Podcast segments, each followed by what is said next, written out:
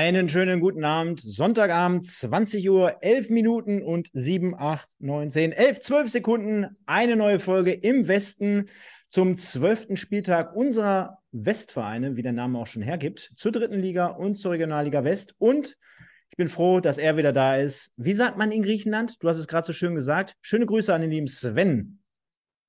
Kalispera, sagt man in Griechenland. Und äh, Jammers müsste ich eigentlich auch noch sagen. Das ist so das, äh, das Wort schlechthin, äh, was ich dort unten mal wieder mir draufgepackt habe. Denn äh, wenn du jeden Abend mit äh, Uso konfrontiert wirst, äh, da unten, dann äh, ist das Jammers, das Wort für Prost, das, glaube ich, was du am meisten verwenden musst. Und das Fiese dabei ist ja, du kriegst das da ja nicht wie hier in Deutschland in so kleinen Pinchen oder sowas, sondern da kriegst du ja so richtige Longdrink-Gläser voll mit Uso dann. Also das äh, war schon sehr, sehr gut. Aber in diesem Sinne, ich schweife ab. Einen wunderschönen guten Abend zusammen. Freue mich wieder da zu sein und äh, mit äh, dir jetzt über die Vorkommnisse der dritten Liga und der Regionalliga West der vergangenen, ja, knapp zwei Wochen äh, philosophieren zu dürfen. Ja, kann man den Leuten aber ruhig erklären. Also du warst in einem wohlverdienten Urlaub, letzte Woche dementsprechend im Westen ein bisschen kürzer gekommen. Wir haben es natürlich ein bisschen thematisch auch beleuchtet hier in der großen Podbolzers 1902 Sondersendung zur 100. Folge. Ja, du applaudierst schon. Genau so. Und genau so hat der MSV auch mit Leistung zurückgezahlt, nämlich gar nicht. Und äh, kam mir auch gerade so in den Sinn, wo du es gesagt hast. Ähm, ja, äh, Uso-Gläser, so 0,5 XL Longdrinks, äh, hätte sich der ein oder andere Spieler mal davon einen im Vorfeld heute gegönnt. Bei der Partie in Wuppertal gegen BVB 2 kommen wir gleich drauf zu sprechen. Und nachher noch natürlich, wie gewohnt hier Sonntagsabend, mit dem Michael in der großen Review zum Spiel. Aber Sven, äh, mal eins zurück. Wie, wie war es denn so für dich? Äh, konntest du ein bisschen abschalten oder sagst du, boah, hinter der Kamera hast du ja gerade gesagt, oder hinter, hinter der Sendung, ich bin schon wieder heiß. Ich könnte schon wieder Fußball aufatmen. Ja, tatsächlich. Also ich habe mich gefreut über einfach auch mal eine Zeit lang Ruhe und Ausspannen und nichts tun. Aber so, gerade so, wenn es dann ähm, aufs Wochenende wieder zugeht, man muss dazu wissen, ich bin ja vergangenen Sonntag tatsächlich geflogen und bin quasi äh, direkt aus dem Flieger jetzt äh, in die Sendung reingeflogen, reingeschwebt. Also ich bin wirklich vor anderthalb Stunden zu Hause wieder angekommen und äh, direkt alles dafür getan, um hier heute aufnehmen zu können. Und ähm, es juckt mich doch schon wieder. So, also wenn dieses Wochenende bevorsteht, dann Fußball am Start ist, das juckt einen dann doch schon auch wenn man nicht aktiv daran teilnehmen kann, aber das Ganze zu beleuchten und dabei zu sein. Ähm, ich bin froh, ähm, auch wieder da zu sein, sagen wir es mal so. Der Urlaub war sehr, sehr schön im Kreise der Familie. Es war richtig klasse, viel Sonne getankt, viel Spaß gehabt. Aber es darf auch jetzt wieder losgehen. Perfekt, das freut mich an dieser Stelle für dich. Und äh, du hattest ja auch Geburtstag, also äh, Festwochen liegen hinter dir. Jetzt wollen wir mal ein bisschen vorausschauen und auch vielleicht zur, zur Erklärung für die Leute da draußen. Erstmal sensationell, dass hier schon wieder einige am Start sind. Vielen Dank dafür. Könnt auch gerne ein Like hinterlassen. Sage ich in dem Fall heute, glaube ich, auch nur einmal. Von daher passt das schon. Ich grüße aber an dieser Stelle und es freut uns ja umso mehr, dass hier auch wirklich dieses kleine schnucklige Format hier schon Leute für sich speziell nur entdeckt haben. Zum Beispiel der Wolfgang, Wolfgang Kiestermann aus Aachen. Da haben wir gerade schon scherzeshalber gesagt, da ist der Aachen-Fan, den wir hier immer haben. Da ist er, der Wolfgang. Dann haben wir den Matthias SGE, den Pascal, den Danny X, den Mike, den Jürgen, den Marcel Kapp. Also alle wieder mit am Start, wenn wir jetzt gleich über die Regionalliga und über die dritte Liga sprechen. Und bevor gleich zum x-ten Mal und bevor die Leute Angst haben, dass ich nie darauf reagiere, äh, fragen, wann geht es denn mal wieder mit dem RWE-Podcast los? Ich kann nur sagen, hinter den Kulissen arbeiten wir daran. Äh, es, es gibt Umstrukturierungsmaßnahmen, wie man ja so schön sagt. Und äh, mein Anspruch oder unser Anspruch ist es natürlich hier wöchentlich, auch alle RWE-Fans, gerade jetzt, wo es wieder ein bisschen bergauf geht, äh, natürlich mit wöchentlichen Podcasts hier zu versorgen. Wir müssen noch ein kleines bisschen Geduld haben. So in den nächsten Wochen wird sich hoffentlich ein bisschen was tun. Da können wir auch verstärkt dran arbeiten. Also jetzt nochmal alle zusammenhalten. Da ist Aquis Grana 90, der zweite Aachen-Fan und der Alexander ist der dritte. Mein Gott, jetzt, jetzt stürmen die Aachener aber hier die Bude. Nach dem, nach dem Sieg am Wochenende auch kein Wunder. Sven, und da kommen wir nämlich zum ersten Thema. Und zwar im Westen des Tages. Da haben wir ja unsere kleine äh, Kategorie zur Erklärung für die Leute, die heute vielleicht zum ersten Mal dabei sind oder vielleicht auch das zweite Mal, kann ja auch sein. Ähm, wir können ja jede Woche das im Westen des Tages, äh, ja, Spieler, Tier, Mensch, Astronauten, keine Ahnung, wie man es benennen möchte, und werden am Ende des Jahres eine Endabrechnung machen, am Ende der Saison und werden dann diesen Pokal, ja, so ungefähr zumindest, äh, übergeben an denjenigen, der die meisten ja, Votes hier abgeholt hat. Und äh, jede Woche sehen wir im Vorfeld eigentlich immer wieder vier Spieler, die wir benennen. Zwei aus der dritten Liga und zwei aus der, ähm, aus der Regionalliga West. Und dann schmeißen wir die in einen Topf und geben die zur Abstimmung frei. Heute haben wir es zeitlich nicht hinbekommen, die, äh, die Leute hier abzubilden. Ich werde aber jetzt natürlich, wie immer, in die Umfrage hier bei YouTube Live gleich die vier benannten reinstellen. Du könntest ja mal eben ganz kurz deine zwei Kandidaten vorstellen und warum du die nominiert hast? Ich glaube, der eine äh, von den beiden, also aus meiner Sicht Regionalliga, der äh, eine von beiden, den haben wir gerade schon auf dem Cover gesehen, beziehungsweise im Titelbild gesehen, äh, Elsa mit Ramay, ich glaube, da braucht man nicht viel drüber sagen, der ähm, im Alleingang natürlich mit gütiger Unterstützung der Strahlen, da muss man auch dazu sagen, da kommen wir aber gleich zu, ähm, dann noch mit einem lupenreinen Hattrick in kürzester Zeit dafür gesorgt hat, dass äh, Aachen das Spiel in Strahlen drehen konnte und äh, mit 4 zu 2 gewinnen konnte. Also Dreierpack erzielst du nicht alle Tage. Dann auch wirklich noch ein lupenreiner Hattrick dazu.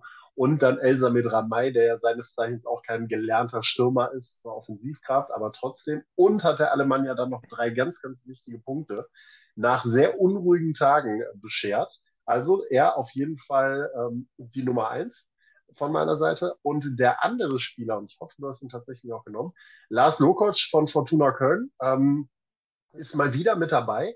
Liegt einfach daran, weil auch er momentan ähm, in schöner Regelmäßigkeit knipst und vor allen Dingen sinnbildlich dafür steht, was momentan bei der Fortuna aus Köln los ist. Wir haben jetzt, äh, ich habe das eben noch mal kurz überschlagen, die haben aus den vergangenen sieben Spielen von 21 möglichen Punkten 17 Punkte geholt. Also das ist schon mal ein durchaus gelungenes Statement, wenn ich das jetzt richtig nachkalkuliert habe, nachgerechnet habe. Also die sind richtig, richtig stark unterwegs bei Fortuna Köln, sind ja mittlerweile auch schon auf Rang 7 in der Tabelle hochgesprungen und er ist ähm, als, als massiver Stoßstürmer vorne drin mit seiner Kopfballstärke ähm, momentan so ein bisschen der Anker, der auch diesen Erfolg so ein bisschen eingeleitet hat ähm, mit seinem Tor gegen Wiedenbrück, dem ersten Sieg in der Saison und da quasi dafür gesorgt hat, dass momentan bei Fortuna Köln so ordentlich die Post abgeht. Cool. Kann man auf jeden Fall so nehmen. Ist eingeloggt von meiner Seite und jetzt korrigiere ich mich schon mal. Jetzt war ich gerade ein bisschen voreilig mit, äh, mit meiner Nominierung. Die, die Leute, glaube ich, ähm, korrigieren es zu Recht. Ähm, ich habe am Anfang so zwischen Götze und zwischen ähm, Jakob Golz geschwankt. Viele sind jetzt hier schon der Meinung eher Golz. Ähm, wir schauen mal, wie wir es am Ende äh, ähm, halten werden. Ich glaube, jeder RWE-Fan stimmt sowieso für denjenigen ab, äh, wenn hier mit RWE-Beteiligung drin ist. Da spielt es jetzt keine Rolle, ob jetzt Götze oder, oder ähm, Golz. Wenn es am Ende dann hier mehr Leute gibt, die sagen, ey, Golz, der hat uns doch mit den Paraden, auch gerade hinten raus, nochmal den Arsch gerettet, dann bin ich gerne bereit, hier auch diese äh, Nominierung von Götze auf Golds zu übertragen. Und äh, die zweite Nominierung, ganz klar heute für mich, äh, war live vor Ort in Wuppertal. Marco Pasalic, äh, der hat das erste, beziehungsweise hat sein erstes Tor in neuer Heimstätte ähm, erzielt. War ein schöner Treffer, muss ich natürlich sagen, mit sehr, sehr viel Geleitschutz vom MSV Duisburg, so mit zehn Mann um den 16er herum. War ein nettes Schaubild. Und dann rennt er einfach mal von rechts äh, rüber nach links äh, an 35 Slalomstangen vorbei und nagelt das Ding wirklich traumhaft schön aus seiner Position heraus unter die Latte. Das war das vorentscheidende 2 zu 0. Hat mir insgesamt sehr, sehr gut gefallen. Junger Mann, der von rechts außen nach links so mehr, die, mehr oder weniger mit links in die Mitte reinziehen kann, aufziehen kann, wie man ja so schön sagt. Abschlussstark, dribbelstark. Von daher mit Sicherheit eine Nominierung heute wert. Dann tu mir nur den Gefallen und wenn du die Möglichkeit hast, ändere doch bei dem Kollegen Ramay einmal kurz den Verein ab, weil du hast da noch Strahlen reingeschrieben und der liebe Elsamit spielt ja bei äh, der Alemannia aus Aachen. Bevor wir uns die gerade mühsam aufgebaute Alemannia-Fanszene, die wir jetzt gerade im Chat dabei haben und die uns zusieht, direkt wieder vergraulen, das wollen wir natürlich nicht. Das ist Ganz klar. Und dann lass uns das doch so machen, wenn wir schon so viele Fehler hier drin haben. Dann machen wir es jetzt einfach nochmal. Ramai, und jetzt habe ich ja gelernt, Aachen. dann habe ich gelernt Lokoc, dem ich voraussage, dass er heute, obwohl du ihn so schön nominiert hast, Außenseiterchancen besitzt, glaube ich, bei unserer Fanbase. Lokoc, äh, Köln, ne? Dann, Fortuna Köln, genau. Ja, habe ich schon fast wieder falsch geschrieben. K, Köln, ist ja nicht ganz so schwer. Dann haben wir den Kollegen Pasalic. Vom BVB. Und dann darfst du jetzt die goldene Entscheidung treffen, ob es Götze oder ja, Gold sein soll. Komm, ich bin für die Leute hier, für die Fans und dann machen wir hier ganz klar. Die haben ja auch recht. Man hätte ja auch Wiegel nehmen können. Zu dem Thema kommen wir gleich. RWE. Zack. Da haben wir es doch. Und Sven, wie gewohnt, also die Leute haben jetzt hier bis zum Ende der Sendung, bis fast zum Ende der Sendung Zeit. Und wie gewohnt blenden wir oder geben wir mal so eine kleine Übersicht äh, was haben wir uns angeschaut? Und bei dir, äh, ich weiß gar nicht, ich glaube, du hattest es mir nicht geschrieben. Ich habe da jetzt einfach mal was blind eingetragen bei dir. Bitte nicht verwundert sein. Äh, schreibe ich jetzt einfach mal. Spannend, lass mich überraschen. Schreibe ich jetzt, habe ich einfach hingeschrieben und wahrscheinlich bist du an diesem Spiel ja insgesamt trotzdem näher dran als an vielen anderen. Ne? Also sei es über WhatsApp, über E-Mail, Brieftaube, Schreibmaschine, Fernseher, Computer. Ne? Hast ja wahrscheinlich mindestens den Ticker mitbekommen sagen wir mal so, ich habe versucht, mir jetzt in der Kürze der Zeit alles zumindest rund um die Regionalliga West draufzupacken, was dieses Wochenende passiert ist. Und das war schon wieder einiges. Aber ja, auch mit dem einen oder anderen hat man dann rund um den BSV nochmal Kontakt gehabt, ähm, sei es Spieler oder ähnliches, ähm, was so generell auf dieses Spiel jetzt gegen Karl Marienborn anging. Und äh, ja, da äh, gab es dann, war ich nochmal einen Hauch näher dran, als es bei der einen oder anderen Partie vielleicht der Fall ist. Das ist richtig. Auch da nochmal zur Erklärung, weil viele Leute ja heute, glaube ich, also ganz viele neue Namen auch hier, die ich im Chat lese. Also freut mich natürlich oder freut uns insgeheim. Äh, zur Erklärung, wir wollen natürlich jetzt nicht komplett wie die weißen Tauben einherkommen, sondern wollen schon ein bisschen mit Fachwissen überzeugen und sagen, hey, das eine oder andere Spiel haben wir uns angeschaut. Bei mir war es in dem Fall am Wochenende, freitags hat es angefangen mit Schalke gegen Hoffenheim. ja, was soll man dazu sagen? Ne? Also äh, wundert mich ähnlich wie bei dem einen oder anderen. Äh, du hattest das gerade hinter der Kamera auch gesagt, äh, dass Frank Kramer jetzt heute und äh, ich glaube gestern sogar das Training geleitet hat. Also, äh, wenn die so weitermachen, dann sehen wir uns, äh, ich hätte schon fast gesagt, nächstes Jahr in der zweiten Liga, aber mein Verein wird da nicht nächstes Jahr in der zweiten Liga spielen. Könnte eng werden dann in der Saison. Ja, bei Schalke könnte es auch sehr, sehr eng werden. Das war schon, ja. ja sehr, sehr routiniert runtergespielt von Hoffenheim, ohne jetzt großartig die Muskeln spielen zu lassen. Dann ging es weiter ähm, am Samstag mit einem schönen, super Doppelsamstag bei mir in Form von äh, RWE gegen Dynamo.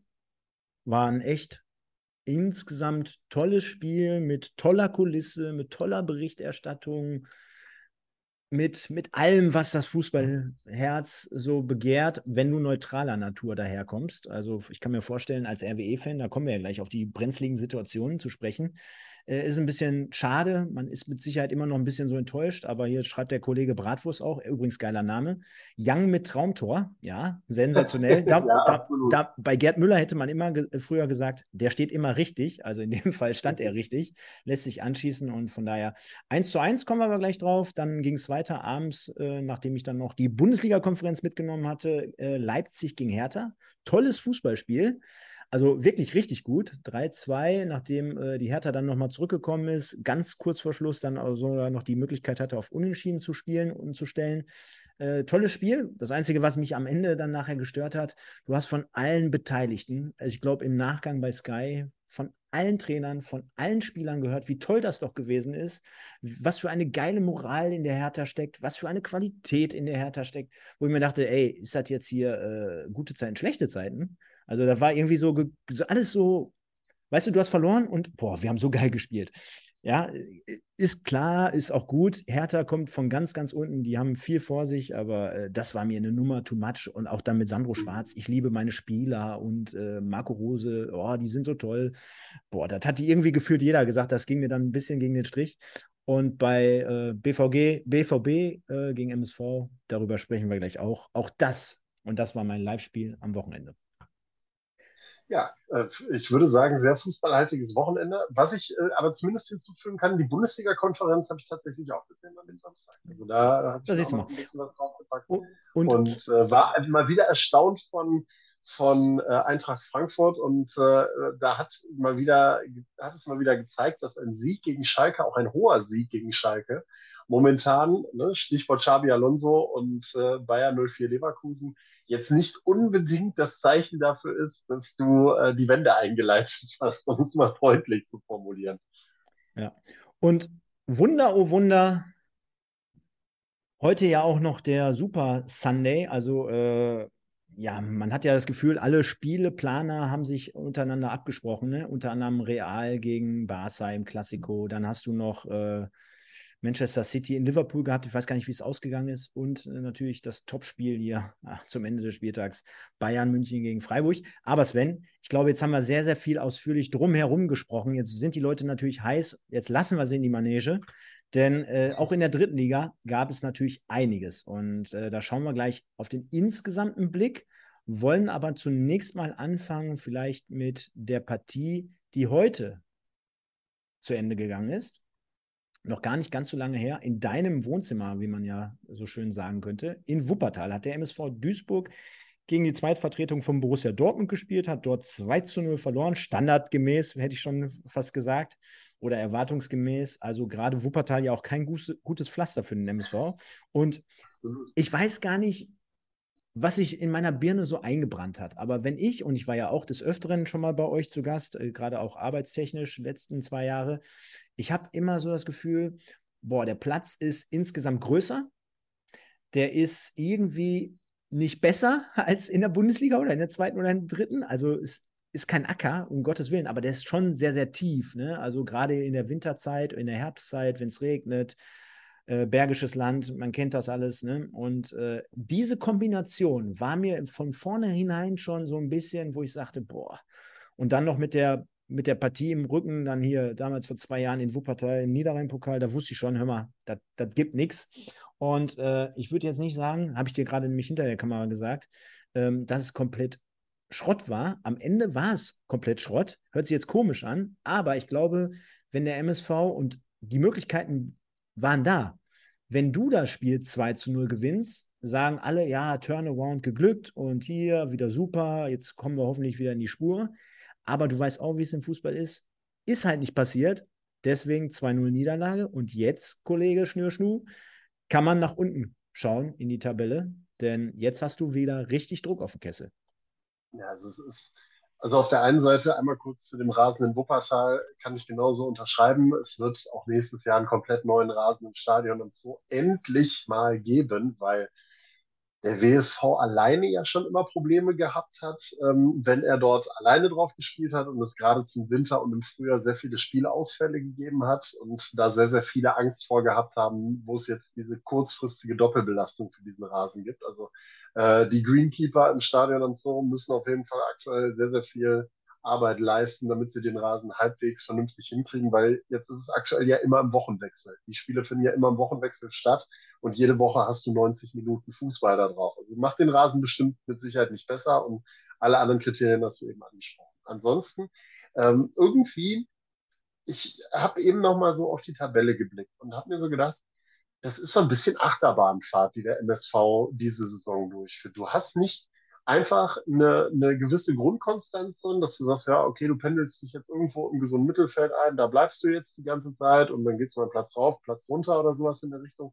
Sondern ich kann mich daran erinnern, dass wir vor ein paar Wochen mal darüber zumindest mal das Gedankenkarussell angeregt haben. Das ist dass es eine, einen, einen, guten Lauf gab und äh, dass man dieses Gedankenkarussell so einen leichten Blick nach oben mal äh, äh, angeworfen hat, wo man auf, ich glaube, Rang 10 oder was in der Tabelle stand, aber relativ in Schlagdistanz auch zu den oberen Plätzen.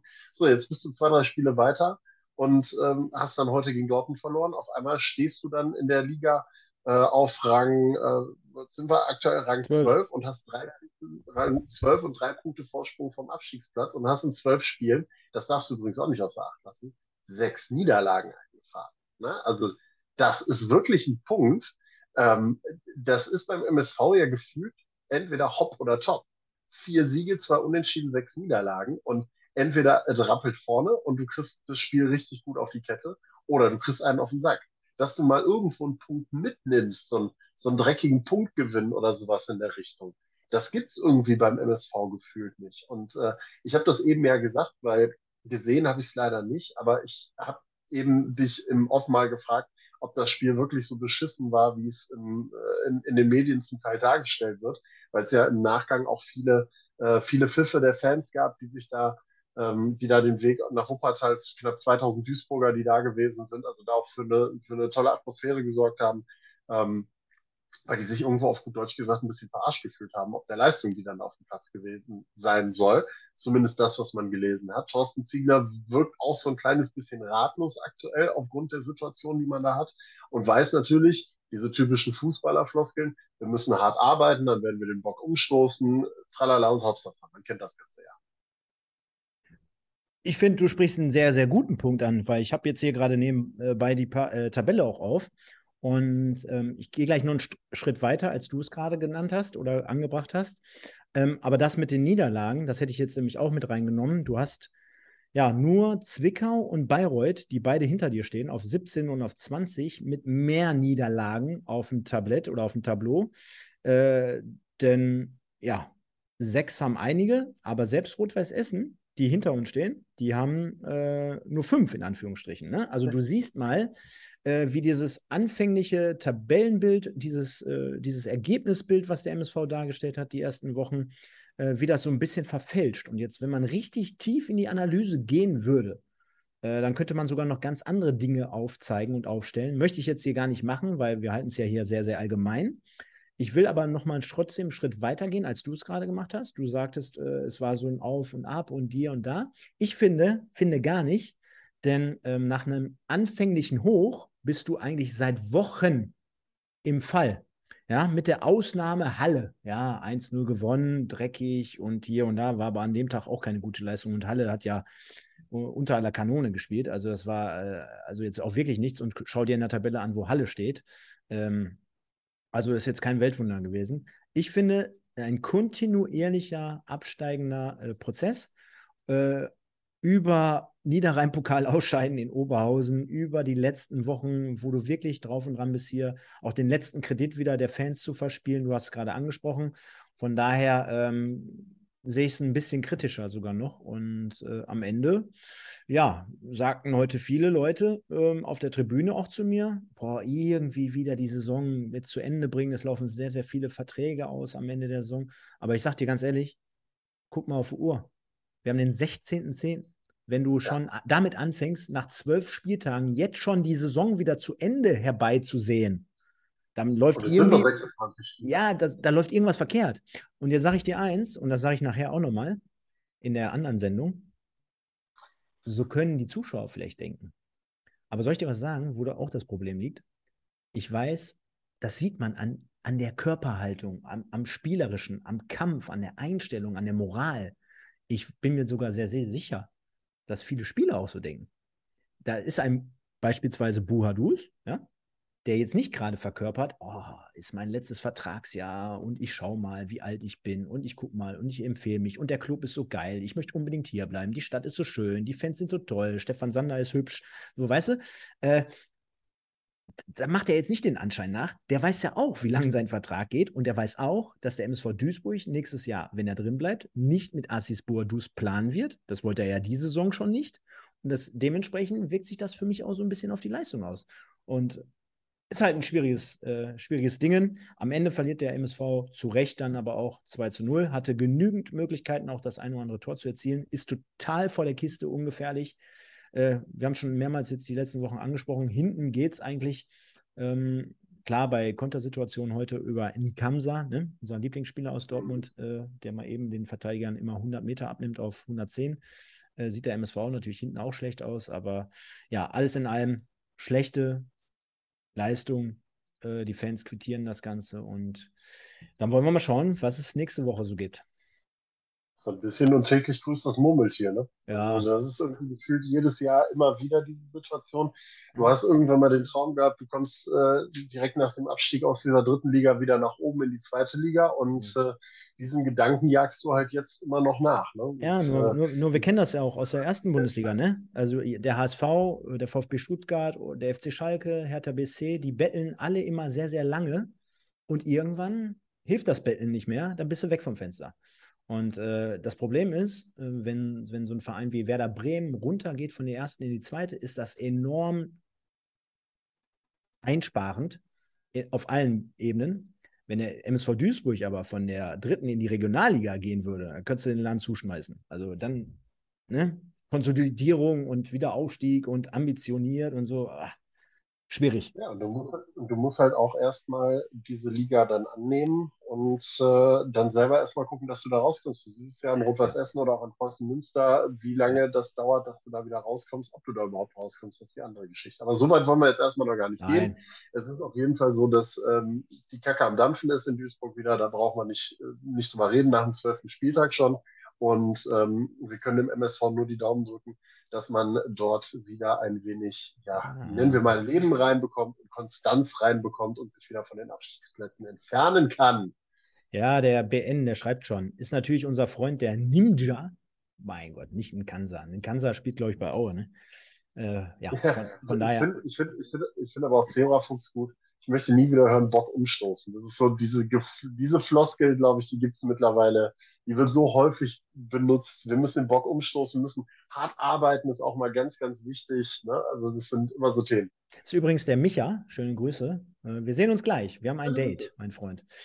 Ja, äh, kommen wir zum zweiten Spiel, welches wir hier so ein bisschen größer beleuchten wollen. Und zwar Rot-Weiß Essen spielt 1 zu 1 gegen Dynamo Dresden, die auch in dieser Saison noch nicht so hundertprozentig in die Spur gefunden haben unter Markus Anfang. Könnte man jetzt sagen, nach dem knappen Sieg, nach dem dreckigen Sieg in Duisburg damals 1-0, ein Torschuss, ein Elfmeter, ein Tor, hat man jetzt hier zumindest einen Punkt bei Rot-Weiß Essen geholt. Und äh, ja, es war eine ausverkaufte Hafenstraße, Hochsicherheitsspiel. Sven, dementsprechend sehr, sehr viele Dynamo-Fans im Stadion und sehr, sehr viel Polizei, dem, äh, demnach auch. Und äh, ja, es war, also ich habe es ja vorhin noch aufgezeigt, dass ich es mir angeguckt habe. Es war insgesamt eine tolle Atmosphäre, ein stimmungsgeladenes äh, Spiel. Es war alles drin, es war Kampf drin, es waren äh, Karten drin, es waren Tore drin. Ja, und wir oder ich am Fernseher. Eins zu eins. Ja, also, eins, also ich sag mal so, wenn du im Vorfeld, wenn du vor der Saison gesagt hättest oder den Essenern angeboten hättest, dass sie zu Hause 1 zu 1 gegen Dynamo Dresden spielen, ich glaube, das hätten sie mitgenommen. Ich glaube, das wäre so ein Punkt ähm, gewesen, wo sie wo vor der Saison gesagt hättest, jo, alles klar, 1 zu 1 gegen Dresden ist okay, können wir mitnehmen, passt. Ähm, jetzt hat sich aber die Lage ja im Laufe dieser Saison auch immer weiter verändert. Zum einen bei den Essenern als auch bei den Dresdnern. Ne? Also Dresden robbt sich irgendwie so langsam wieder ein bisschen oben ran, ist aber jetzt nicht die Truppe, die da nach dem Abstieg da mit äh, Pauken und Trompeten durch die Liga marschiert, was man wahrscheinlich selber von sich eigentlich vermutet oder gedacht hätte, ne? sagen wir es mal so. Und auf der anderen Seite ähm, RWE sich auch so ein bisschen wieder gefangen in letzter Zeit, zeigt aber auch in dieser Partie wieder das, was ja so häufig ähm, schon aufgetreten ist im Laufe der Saison. Du kannst das Ding nicht zu Ende bringen. Ich meine, 1 zu 0 ist immer ein gefährliches Ergebnis, ne? aber wenn du dann halt 1 zu 0 führst gegen Dynamo Dresden, willst du das Ding natürlich auch über die Zeit bringen und nicht in der 89. Minute noch den Ausgleich kassieren. So, dann bist du soweit, dann hast du sie da, willst die drei Punkte haben, kriegst sie wieder nicht. Und das ist ja nicht das erste Mal. Ne? Ich bleibe immer bei meinem Lieblingsbeispiel FC Ingolstadt. Ähm, das wären dann schon die Punkte äh, 1, 2, 3 und 4, die du in dieser Saison einfach mal weggeworfen hast, weil du das Ding nicht bis zum Ende konzentriert zu Ende gespielt hast. Und dann stündest du in der Tabelle mal eben auf Rang 9, nur mit diesen beiden Spielen. Jetzt muss man aber fairerweise ja auch dazu sagen, wir haben es ja eben schon mal angesprochen, das Tor von RWE. Es war jetzt nicht das, äh, also Tiki-Taka-Tor, was äh, Pep Guardiola sich mit Lionel Messi früher immer gewünscht hat. Das äh, war es jetzt nicht unbedingt, sondern das war ich würde eigentlich mal sogar sagen, einfach ein Stück weit Wille, den Izzy Young da an den Tag gelegt hat, weil er da hinterhergegangen ist, weil er da den Torwart noch gepresst hat. Und äh, ja, dann Driatscha, glaube ich, heißt er, äh, den, diesen Katastrophenball gespielt hat. Also wirklich katastrophal. Und dann Izzy Young natürlich genauso trifft, dass das Ding ins Tor tut. Also ähm, ja, auf der Seite ein bisschen Glück für Essen, dann willst du das Ding aber über die Zeit bringen und am Ende bleibt wieder festzuhalten, du kriegst eine Führung nicht über die Bahn gebracht, du verlierst wieder kurz vor Schluss ähm, wichtige Punkte und das zieht sich so ein bisschen wie so ein roter Faden bei RWE durch die Saison. Ich habe gerade auch mal drauf geguckt, mit 21 Gegentreffern auch ähm, ja, die zweitschwächste Defensive, Meppen und, und Bayreuth mit 22 Gegentoren aktuell. Also den Laden hin kriegen sie immer noch nicht so ganz dicht. Und ähm, ja, da fehlt dir das natürlich. Jetzt müssen wir natürlich fairerweise so zwei, drei, vier Themen aufarbeiten.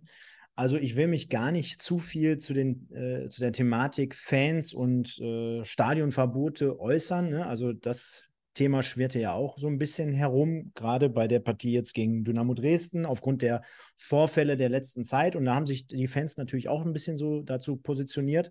Also man konnte das ein oder andere Banner erkennen in der Kurve, ne, wo die Leute dann symbolisch dann auch zusammenstanden oder zusammenhalten wollten. Ähm, äh, gar nicht so viel dazu, nur jeder, der zum Beispiel auch äh, gerade Markus Uhlich kennt, im Hintergrund von RWE, ich glaube, viele Vereine würden sich äh, solche Galionsfiguren würden sich dort wünschen. Also immer jemand, der vorausgeht. Ich, ich könnte mir vorstellen, der ist jetzt gerade immer noch im Stadion, arbeitet das Spiel auf und äh, äh, überlegt, wo er ansetzen kann. Also der geht immer voraus, der, der zeigt immer klare Kante.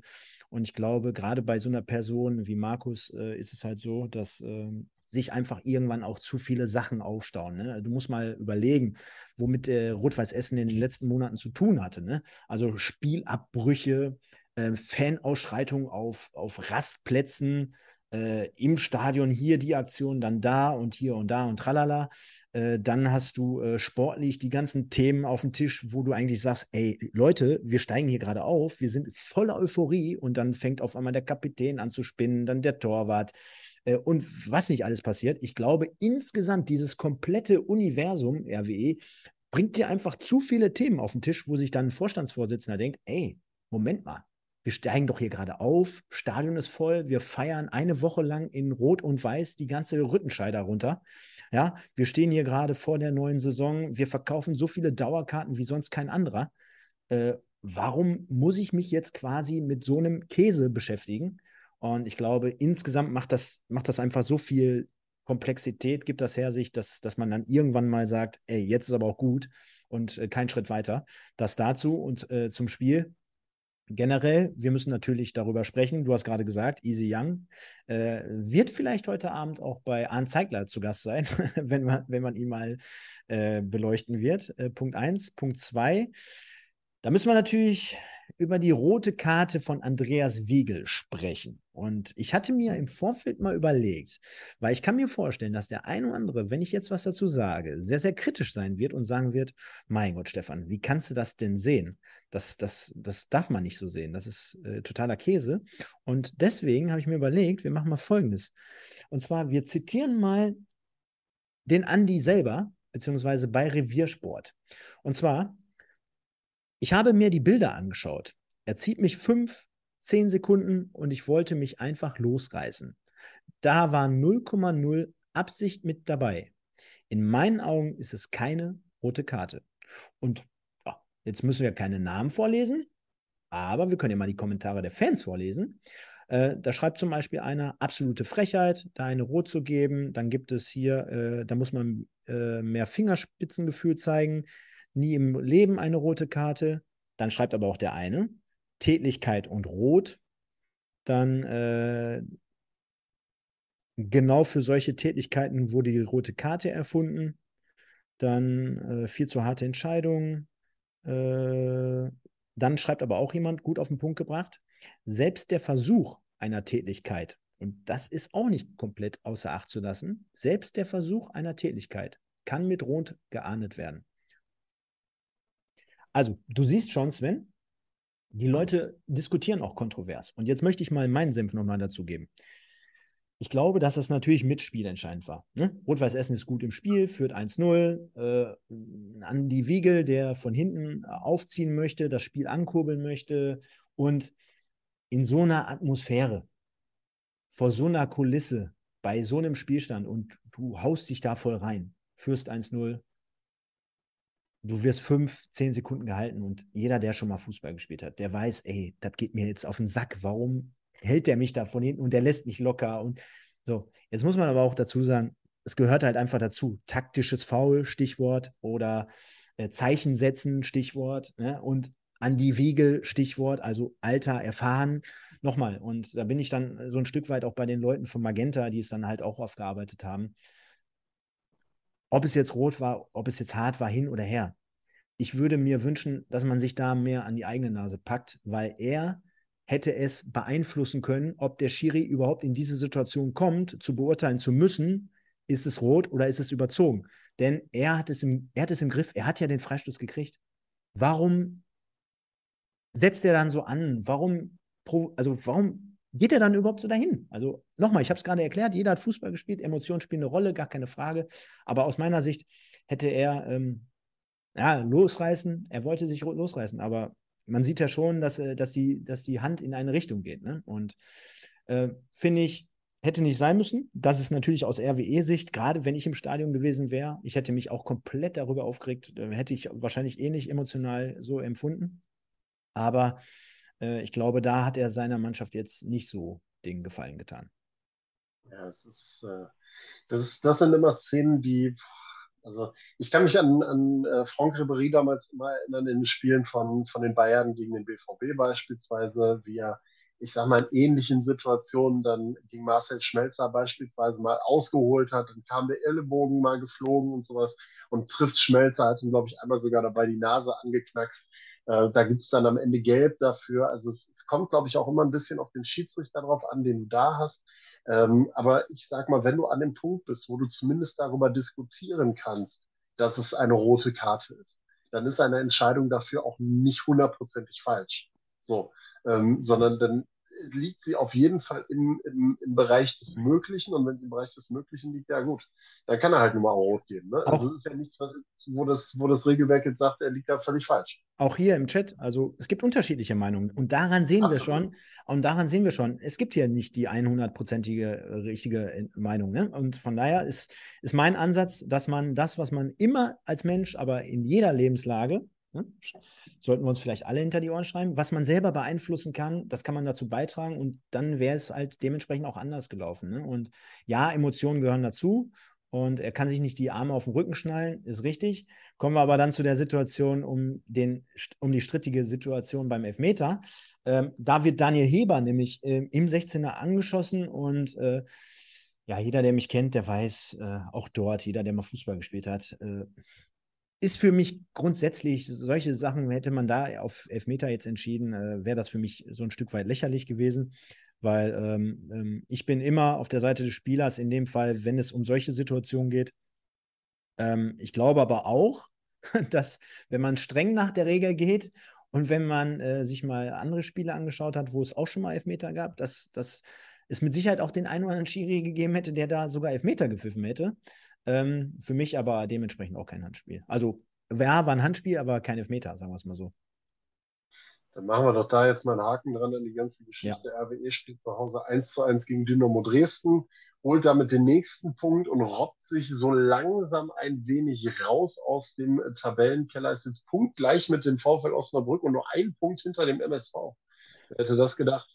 Genau, genau, du sagst es nämlich schon. Ähm, und deswegen mache ich jetzt mal ein bisschen Dampf, weil wir müssen uns ein bisschen beeilen. Ähm, aus Sicht der Westclubs, Rot-Weiß Essen spielt also gegen Dynamo Dresden 1-1, also ist trotzdem, du hast es ja vorhin gesagt, alle Ehren wert. Wer hätte das schon vor der Saison gedacht? Bisschen schade natürlich, dass es zum Ende nicht gereicht hat, äh, der Ausgleich durch Scheffler. Dann haben wir Viktoria Köln, die unterliegen dem Spitzenreiter Elversberg, muss man sich auch jede Woche hier immer wieder auf der Zunge zergehen lassen mit 0 zu 2. Dann ähm, haben wir noch, ja, das Spiel der beiden Westclubs gegeneinander. Borussia Dortmund gewinnt 2 zu 0 gegen Duisburg und hey, die Pferder, die sind jetzt wieder gut drauf, nachdem ich die ja schon mehrmals komplett abgeschrieben habe, unter anderem in meinem Video. Checkt das mal aus. 3 zu 1 in Bayreuth und in Bayreuth würde ich gar nicht sagen, gehen die Lichter aus, aber sieht schon sehr, sehr düster aus. Dementsprechend letzter Elversberg erster, 60 zweiter und Ingolstadt dritter. Wir befinden uns beim MSV auf Platz 12 und bei Rot-Weiß Essen mit einem trotz, trotz äh, Aufwärtstrend äh, über den Strich auf Tabellenplatz 14 und kommen jetzt, Sven, nachdem wir es haben, dann zur Regionalliga West. Und jetzt haben wir noch das falsche Bild. Jetzt blenden wir es mal richtig ein. Wir fangen mal auch dort mit dem vielleicht, naja, mit deiner Nominierung an. Ja, Richtig. Der äh, 4 zu 2 Erfolg der Alemannia aus Aachen gegen den SV Strahlen. Und äh, da muss man ja im Vorfeld ein bisschen ausholen zu. Es war eine durchaus turbulente Woche, die es in Aachen gegeben hat, rund um die Trainerentlassung bzw. die einvernehmliche Trennung von Fuad Kilic. Ähm, Ich habe es so halb mitbekommen und war im ersten Moment extrem verwundert darüber, weil Kilic die Mannschaft letztes Jahr in einer extrem bedrohlichen Situation übernommen hat, äh, stabilisiert hat und ihr wirklich mal wieder Leben und Leidenschaft eingehaucht hat und äh, sie gefestigt hat, sie auch in dieser Saison wieder verhältnismäßig gut positioniert hat. Ähm, ja, zuletzt, also ich sag mal, häufig gerade zu Saisonbeginn eben auch ohne, dass man den Ertrag geholt hat, ähm, was den Einsatz, also viel Einsatz, wenig Ertrag gehabt hat, so. Ähm, aber das hat sich in den letzten Wochen auch wieder gefangen, gipfelte dann natürlich in diesem fantastischen Sieg gegen Preußen Münster zu Hause, wo äh, äh, eine bombastische Stimmung herrschte und man die Münsteraner dann nach 22 Spielen als erster Gegner wieder geknackt hatte. Ähm, und dann muss Fuad Kilic gehen. Ähm, was ihm viele vorgeworfen haben, ist, dass er ein Trainer ist, der eben für Leidenschaft und Emotionen und Kampfgeist steht, der aber eine Mannschaft fußballerisch nicht unbedingt weiterentwickeln kann. Und das sollen wohl auch mit die Gerüchte gewesen sein, warum er äh, am Ende des Tages gescheitert ist in Aachen, beziehungsweise warum man ähm, sich dazu entschieden hat, äh, das Ganze zu beenden, weil ja, man sieht die Alemannia nach der guten Entwicklung der letzten Saison und dieser Saison schon wieder zu höheren Weinen berufen ähm, und äh, nimmt wieder den Blick ins obere Tabellendrittel scheinbar ins Auge. Helge Hohl, der sportliche Direktor, der im Winter letzten diesen Jahres oder im Frühjahr diesen Jahres von Bergisch Gladbach geholt worden ist, den hat man jetzt erstmal zum Interimstrainer Trainer bis zur Winterpause gemacht und will dann mal gucken, ob man jemand Neues holt. Ich persönlich glaube da nicht dran, wenn er weiter erfolgreich ist. Aber ähm, es gab jetzt schon einige, die es gerade angesprochen haben, wo wir gerade beim Thema rote Karten sind. Richtig, Janik, genau. Äh, sagen wir es mal so, ich glaube nicht, dass die Alemannia äh, das Spiel noch gewonnen hätte, wenn der SV Strahlen seinerseits nicht extrem viel dazu beigetragen hätte. Denn Strahlen geht durch Martha in Führung mit 1 zu 0, Korzuschek gleich kurz nach der Pause mit dem Elfmeter wieder aus. Martha bringt kurz darauf die Strahlener wieder mit einem schönen Kopfball in Führung. Ja, und dann bringen sich die äh, Strahlener um den verdienten Lohn und machen ihren neuen Trainer Viking Castrati völlig fassungslos. Vicario und der Neuzugang äh, Dünwald Turan beide mit einer unglaublichen Tät Tätigkeit. Ich glaube, Dünwald Turan habe ich noch gesehen, hat getreten tatsächlich. Beide völlig zu Recht mit Rot vom Platz geflogen, strahlen hinterher nur noch zu neunt und dann ging die große Elsa Medramay-Show los, der dann da in einer guten Viertelstunde einfach mal einen Hattrick zelebriert hat und äh, die Alemannia damit nach oben katapultiert hat in der Tabelle und somit sowohl sportlich als auch tabellarisch wieder für ein bisschen Ruhe gesorgt hat im Umfeld. Auch wenn Helge Hohl im Nachgang gesagt hat, ja, da war noch nicht alles Gold, was da glänzte, wir müssen da noch einiges tun. Ich finde immer so geil, deswegen habe ich jetzt gerade gelauscht, so ein bisschen. Ich finde es immer super, wenn man, äh, ich stelle jetzt die erste Frage und du antwortest nur mit, mit einer Zahl oder mit kurz und knapp auf jeden Fall. Wie oft war Fuad Kilic jetzt schon Trainer in Aachen? Also du meinst von den Partien her oder einfach nur die Menge? Zweimal. Zweimal war er Trainer. Noch. Genau, darauf wollte ich ja auch hinaus. Und jetzt kann sich bei der Alemannia, glaube ich, auch im sportlichen Bereich, also äh, Geschäftsführer und sportlicher Leiter wechselt ja auch jede Saison da gefühlt. Äh, jetzt kann sich da natürlich was verändert haben, aber sollte nicht, wenn er das erste Mal da gewesen ist, beim zweiten Mal oder vorm zweiten Mal schon bekannt gewesen sein, dass er anscheinend eine Mannschaft nicht weiterentwickeln kann. Also das finde ich immer so geil, wenn man dann über Trainer äh, im Nachhinein spricht und sagt, boah, der kann ja eine Mannschaft nicht weiterentwickeln. Ich kann mich noch an vor ein, zwei, drei Monaten erinnern, da, da waren, hatte ich immer so Stimmen irgendwie auf dem Radar, wo gesagt wurde, boah, der zündet die Mannschaft richtig an und äh, der findet der, der, passt hier wie die Faust aufs Auge. Ich habe auch viele Kommentare der Fans gelesen, die das einfach nicht nachvollziehen konnten. Wenn wir jetzt mal das Spiel und den Sieg zu, äh, zugrunde legen, also ich glaube auch dieses Spiel mit der Dramatik, mit dieser Wende, du hast es ja gerade äh, angesprochen, was da so alles passiert ist. Also ich kann, könnte mir vorstellen, dass das Spiel auch so in dieser Art und Weise, wenn äh, Strahlen sich nicht im Griff gehabt hätte, also viel, viel Konjunktiv, aber das Spiel auch mit äh, Fuad Kilic gewonnen worden wäre. Ja, so, jetzt haben wir es. Und ähm, man steht, ich glaube, aktuell auf Platz 5. Was will man denn dann mehr? Also was sollte man entwickeln? Ich glaube eher, dass es natürlich in die Richtung ging, äh, wo er sich in den letzten Tagen und Wochen nach dem einen oder anderen Spiel immer sehr, sehr kritisch geäußert hat, dass es auf dieser Kommunikationsebene nicht mehr sein sollte. Von daher, ja. Aber Ramay, genau ja, Kann man mal so machen. Genau, Ramal kann man so machen, deswegen auch nicht umsonst nominiert als äh, im Westen des Tages. Also wie gesagt, kurz nochmal zu Kilic, sehr, sehr angenehmer Zeitgenosse, immer voll vor seiner Mannschaft stehend, ist ja beim ersten Mal weggegangen, weil er sich ja, so sagt man in Aachen, eigentlich lieber in Liga 3 gesehen hat. Aachen sieht sich jetzt scheinbar lieber auch schon in Liga 3. Anders kann ich mir das alles nicht erklären. Ähm, wie gesagt, der eine oder andere Aachen, auch da sehr viele Zwiegespaltene, die sagen, ja, ist okay, und viele, die sagen, nee, hätte äh, durchaus auch mit Fuad weitergehen können. Oh, ich sehe das nächste Spiel. Topspiel. Ich wollte es nicht vorwegnehmen, aber äh, wir müssen ein bisschen Gas geben, hatte ich ja gerade schon ja. gesagt. Rot-Weiß Oberhausen und ja, jetzt ist es endlich passiert am 12. Spieltag. Wir hätten es ja gar nicht für möglich gehalten und daran sehen wir schon mal wieder insgesamt, Sven. Fußball ist insgesamt verrückt und was heißt verrückt? Es ist ja jetzt auf der anderen Seite auch kein Weltwunder, dass äh, Rot-Weiß Oberhausen gerade zu Hause gegen Preußen Münster gewinnt. Also es ist, äh, auch da gilt wieder diese Entwicklung. Wir haben vor ein paar Wochen darüber philosophiert, wer fliegt eher, Mike Terranova oder Björn Menard. Ne, weil wir, weil auch bei AWO irgendwie so eine Stagnation eingesetzt hat. Vor dem Pokalspiel gegen Duisburg war das Ganze. Dieses ganze Stagnierte, irgendwie, irgendwie kam da kein richtiger Flow in diese Saison rein. Und zack, gewinnen die gegen Preußen Münster, sind auf einmal Tabellendritter, zwei Punkte hinter Münster. Ja, Münster hat noch ein Spiel weniger gegen Schalke, das musst du aber auch erstmal gewinnen. Ich habe eine Theorie. Du musst gegen den MSV Duisburg spielen und gewinnen und danach findest du sofort wieder in die Spur ich, das könnte durchaus sein. Ne? Strahlen danach äh, Pokalsieger geworden, der WSV Pokalsieger geworden, tolle Saison letztes Jahr gespielt. Vielleicht sollte der WSV die mal wieder zum Spiel einladen, in jedem Fall. Nein, also wenn du dir das anguckst, ähm, ich habe jetzt auch schon das ein oder andere Spiel von RWO live gesehen. Die Jungs haben eine brutale Qualität. Die spielen richtig tollen Ball. Und gerade eben, wenn es an so Leute geht wie äh, ähm, Sven Kaya beispielsweise, Anton Heinz, über die beiden haben wir ja schon häufig genug philosophiert.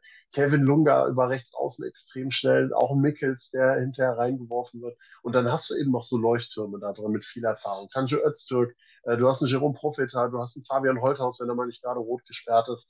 Ähm, du hast aktuell eine sehr, sehr gute Mischung und scheinbar haben sie diesen, du hast es eben beim MSV gesagt, diesen Turnaround jetzt hinbekommen und bei Münster, ich habe zuletzt noch ein Interview mit Dennis Grote gelesen, ähm, wo Grote tatsächlich gesagt hat, es geht ihm aktuell ziemlich auf den Sack, weil sie kriegen nicht mehr diese klaren Lösungen hin. Also es wird viel bis an den Strafraum gespielt, aber dann fehlt so die letzte Schärfe beim letzten Ball in den Strafraum.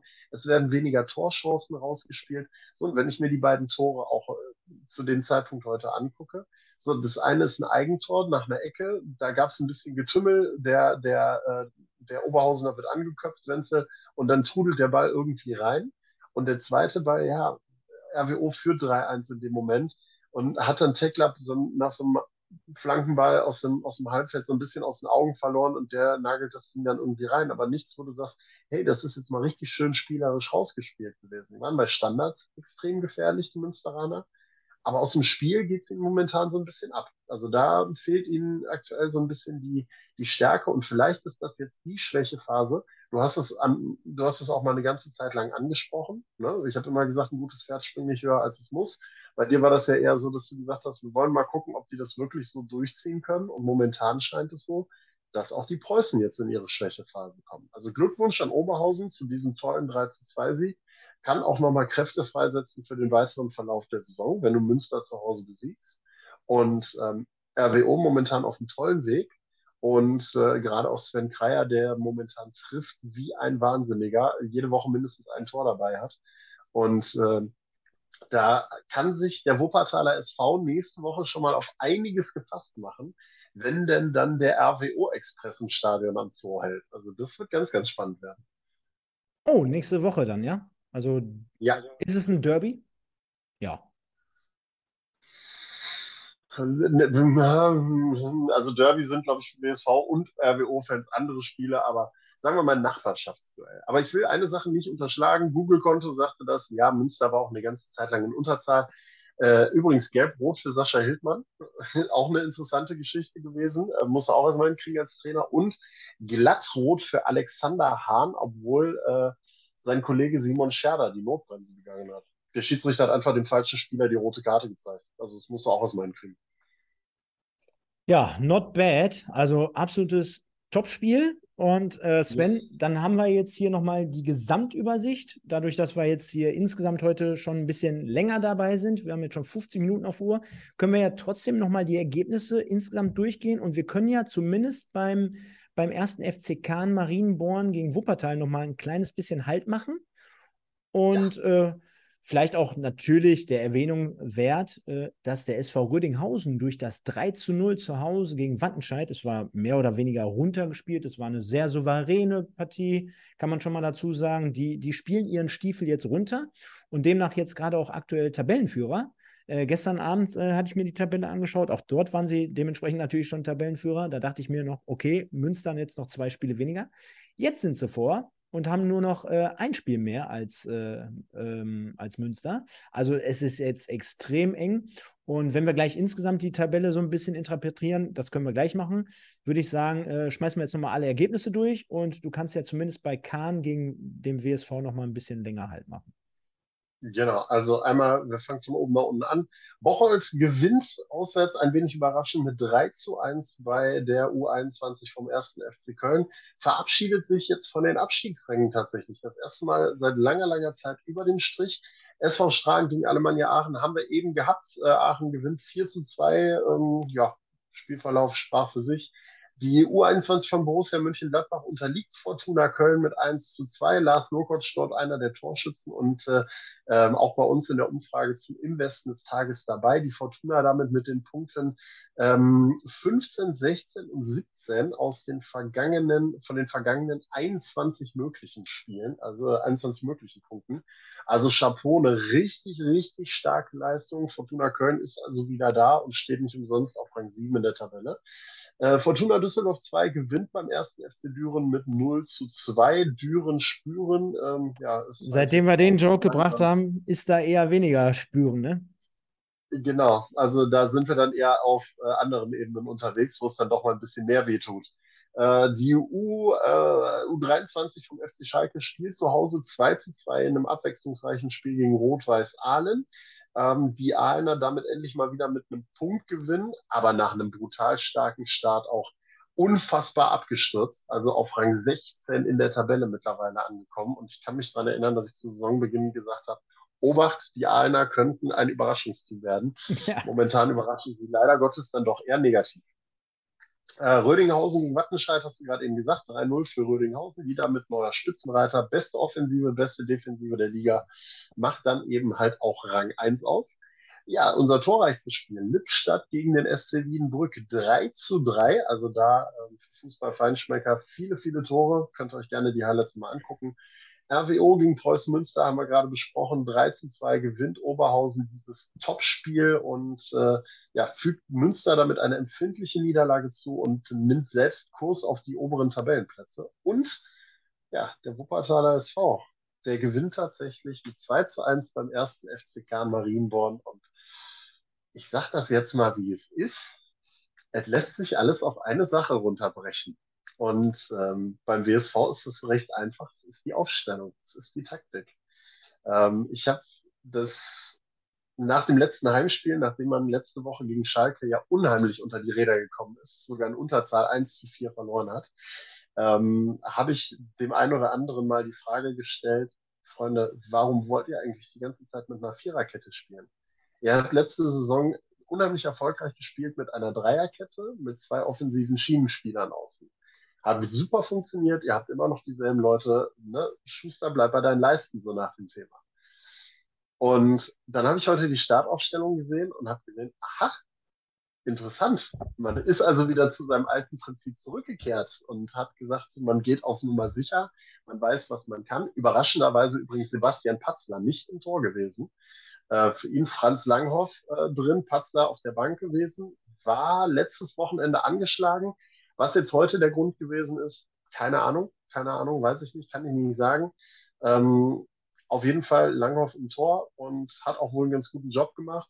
Ja, und der WSV gewinnt am Ende mit 2 zu 1 gegen Karl Marienborn und war am gestrigen Tage auf dem ersten Abstiegsplatz der Tabelle, ähm, wenn man jetzt mal von Rang 15 ausgeht. Und heute steht man auf Rang 9 in der Tabelle. Das ist absoluter Wahnsinn, spricht einfach wieder dafür, wie unfassbar eng diese ganze Tabelle, diese ganze Regionalliga West ist und was da mit einem Sieg am Wochenende passieren kann. Genau, denn wir haben äh, gerade auch in den letzten Wochen immer wieder festgestellt, es gibt ein, ja, ein Auf und ein Ab. Gerade wenn du auch so Vereine nimmst wie Fortuna Köln, die sind jetzt schon mal eben auf sieben, Sven. Du erinnerst dich, ja. die letzten Wochen. Äh, auch die Alemannia hat eine tolle Entwicklung genommen auf, auf sechs.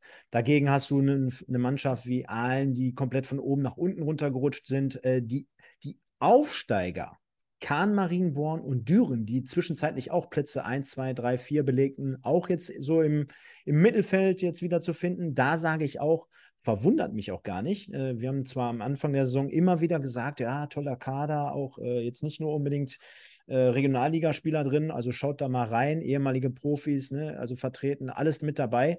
Aber irgendwann holt dich halt auch dieser Alltag ein. Ne? Also die Euphorie, ich will jetzt nicht davon sprechen und sagen, ja, Karl Marienborn, die haben eine Fanbase, die trägt die von alleine. Aber insgesamt alles so ein bisschen, ne? Diese Akklimatisierung äh, stellt sich dann irgendwann ein, ähm, der Alltag beginnt und äh, dann wird es nicht mehr ganz so leicht. Ne? Und auch so Spiele wie, wenn Kahn Marienborn natürlich in Münster spielt oder spielen müsste oder in Aachen am Tivoli, äh, da läufst du als Aufsteiger quasi von alleine. Da tragen dich deine Beine. Wenn es dann aber beispielsweise jetzt hier für Düren gegen eine Zweitvertretung von Düsseldorf geht, äh, wo wahrscheinlich äh, ja ein einziger Fan mitgereist ist äh, und ja, du den Alltag annehmen musst, du dich generell in einer Abwärtsspirale befindest, dann ist das nicht immer ganz so leicht. Und deswegen wundert mich das nicht. Und was wir aber noch gar nicht angesprochen haben, ich finde, wir haben ja auch zwei Mannschaften, nachdem wir viele, viele immer gelobt haben, mit Rödinghausen, mit dem Aufschwung jetzt von RWO, Lippstadt und Schalke. Also Absolut. auch, auch Lippstadt, eine ganz tolle Saison auf Platz 5 bis jetzt kam mir äh, bislang immer noch ein bisschen zu kurz, aufgrund dessen, dass andere immer so sehr im Fokus stehen. Ähm, macht es aber trotzdem auch sehr, sehr gut, ne? Auch bei Lippstadt unfassbar spannend. Äh, eine Truppe, die ja, ich kann mich daran erinnern, als sie 5 zu 1 gegen den WSV verloren hat, auch sehr, sehr kurios, wenn man sich die Tabellensituation anguckt. Ähm, wirklich bis dato gab es drei Torschützen in der Truppe. Das war, glaube ich, der neunte oder achte Spieltag. Es gab genau drei Torschützen und viel mehr sind bis dahin auch nicht dazugekommen. Also eigentlich eine Truppe, die du relativ einfach kalt stellen kannst, weil es nicht viele gibt, die da Tore schießen. Aber trotzdem schaffen es diese Spieler über ihre individuelle Qualität immer wieder Gefahr auszustrahlen, gerade auch im Verbund dann. Also Lippstadt wird seit Jahren eine sehr, sehr gute, solide, grundsolide Arbeit geleistet, die dann eben aktuell für Rang 5 reicht. Und Schalke, also muss ich echt sagen, auch die habe ich jetzt das ein oder andere Mal live sehen dürfen. Fußballerisch eine unfassbar starke Truppe. Für mich mit Abstand das stärkste U-Team auf jeden Fall. Und ähm, hat aktuell mit Andreas Ivan einen Fußballer in seinen Reihen, der total aufblüht. Also sein Ex-Coach bei Rot-Weiß Aalen, Andreas Zimmermann, hat jetzt in einem Interview gesagt, äh, der muss in die erste Mannschaft hochgezogen werden. Sagt er, schlechter als die kann das eh nicht machen. Und äh, er kommt halt mit seinem Tempo und mit seinen Dribblings, ähm, kann der 1 zu 1 Situation unfassbar zügig und gut und clever auch lösen. Also von daher ähm, Aachen, äh, Aachen sag ich schon, äh, Schalke mit Andreas Ivan äh, immer wieder auf jeden Fall lohnenswert, sich die Jungs anzugucken. Die machen fußballerisch richtig, richtig Spaß.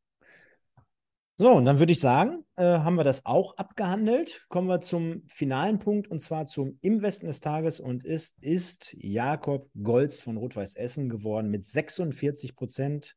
Ramay mit 25 auf Platz 2, Pasalic äh, auf Platz 3 und Lukoc auf 4. Vielen Dank für die Stimmen, für die Teilnahme daran. Und ja, dann würde ich sagen, tragen wir den guten Jakob hier auch ein. Ist meine, meines Wissens nach die erste äh, ja, Stimme, die er diese Saison bekommen hat, oder die, die erste Tageswertung, die er jetzt hier gezogen hat. Von daher passt das auch soweit. Und würde sagen, Sven, jetzt haben wir knapp eine Stunde hier auf dem Radar. Lässt sich gut an. Viele Leute auch heute wieder dabei. Sehr, sehr viele, die hier ähm, natürlich auch äh, alles dazu beigetragen haben, dass es hier eine runde Nummer war. Und ich würde sagen, wir sehen uns auf jeden Fall nächste Woche wieder. Hat eine Menge Spaß gemacht. Wie geht es jetzt äh, für dich weiter? Gibt es jetzt gleich irgendwie noch was, äh, was du fußballerisch gucken möchtest? Und äh, nächste Woche dann wahrscheinlich auch bei äh, Wuppertal gegen Rot-Weiß Oberhausen, ne? Äh, also zum einen erstmal ich bin froh, wenn ich gleich irgendwann im Bett bin. Wir sind seit heute Morgen um, ich glaube, äh, 5 Uhr deutscher Zeit auf und äh, mit Flugverschiebung und allem einfach froh, wenn ich gleich in eine Falle fallen kann. Aber ich wollte mich nicht lumpen lassen, weil mir dieses Format einfach unfassbar viel Spaß macht, ähm, dabei zu sein und das mit dir heute Abend hier zu machen. Äh, auf der anderen Seite, was steht nächste Woche an? Tatsächlich nicht der WSV. Ähm, hat auch einen ganz äh, banalen Hintergrund, das Ganze. Ähm, die Kollegen von Sport Total, die das Ganze übertragen, ähm, bringen dieses Topspiel bei Magenta. Mhm. Und Magenta möchte ähm, durchaus verständlicherweise einen möglichst neutralen Kommentator haben für diese Partie. Deswegen werde ich beim Wuppertaler SV gegen Rot-Weiß Oberhausen am nächsten Samstag nicht mit am Start sein, werde aber dafür die Partie Preußen-Münster gegen den 1. FC Düren machen. Also werde meine Freunde aus Düren mal wiedersehen hm. und das erste Mal Preußen-Münster unter meinen Fittichen haben diese Saison und bin gespannt, ob die sich so ein bisschen erholen können von diesem Schock der Niederlage, den sie dort jetzt haben. Wann ist das Spiel? Samstag? Am Samstag, genau. Du, du kannst, du, du, kannst ja mal deine Fühler ausstrecken. Bei Preußen Münster könnte ich mir äh, vorstellen, dass es ein bisschen schwieriger ist. Also kenne ich aus Erfahrung heraus. Aber vielleicht kannst du ja mal jemanden vom ersten FC Düren anhauen. Vielleicht haben wir ja nächsten Sonntag hier mal jemanden aus Düren zu Gast. Das wäre ja mal ganz interessant. Jetzt kriegst du hier diese Challenge mit auf den, auf den Puckel gepackt. Ich, ich gucke, was sich tun lässt. Ich gucke, was sich tun lässt. Ja? Dann würde ich sagen, liebe Leute, Ihr könnt noch ein paar Likes da lassen, ist noch ein bisschen wenig. Ich glaube, insgesamt hat uns äh, das heute viel, viel Spaß gemacht. Nach zwei Wochen Abstinenz hier wieder im Westen. Nächste Woche geht es dann wieder weiter und dann würde ich sagen, vielen, vielen Dank für eure rege Teilnahme. Hat wie immer Spaß gemacht. Kommt gut durch die Woche. Vielen Dank, lieber Sven, dir auch eine gute Woche und dir gehören natürlich wie immer die letzten Worte. Ciao, ciao. Ja, mir bleibt nicht mehr viel hinzuzufügen. Ich habe es mehrfach gesagt. Ich freue mich wieder da zu sein und es hat mir wie immer sehr, sehr viel Spaß gemacht. Habt eine schöne Woche, bleibt äh, lieb zueinander und äh, gehabt euch wohl. Bis nächste Woche.